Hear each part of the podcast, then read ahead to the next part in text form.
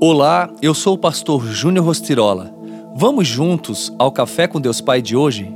Graça em ação. Sempre damos graças a Deus por vós todos, fazendo menção de vós em nossas orações, lembrando-nos sem cessar da obra da vossa fé, do trabalho do amor e da paciência da esperança em nosso Senhor Jesus Cristo, diante de nosso Deus e Pai. 1 Tessalonicenses 1, 2 e 3 Ação de graças vai além de um agradecimento instantâneo diante de um benefício.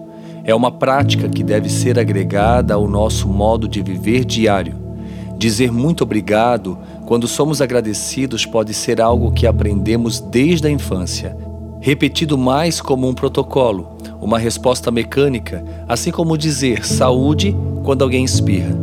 Entretanto, viver a gratidão transcende uma resposta pronta é algo que deve ser vivido intensamente, não só quando somos beneficiados.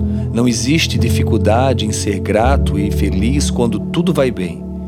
Cada momento de nossas vidas deve ser vivido como um exercício de gratidão ao Pai.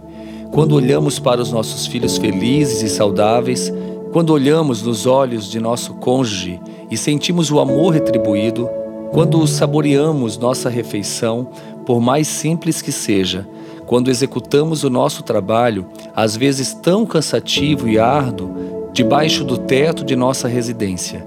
Enfim, sejamos gratos por tudo o que temos, pois tudo emana do Pai, que misericordiosamente nos deu seu único Filho e muito nos tem propiciado com sua maravilhosa graça em todos os momentos de nossas vidas.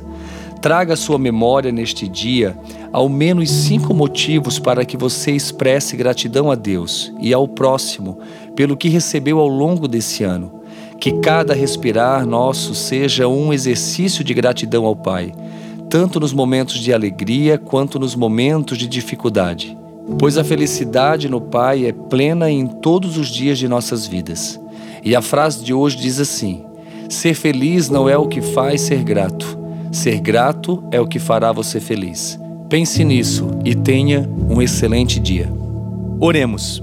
Pai, em nome do teu filho amado Jesus, eu oro por esta pessoa que me ouve neste exato momento. Que a partir de hoje ela tenha uma postura profética diante das circunstâncias contrárias. Senhor, eu profetizo vida sobre ela, para que a cada dia ela venha se posicionar frente ao seu destino profético e que os teus propósitos se façam presentes dia após dia. Essa é minha oração em teu nome, Jesus. Amém.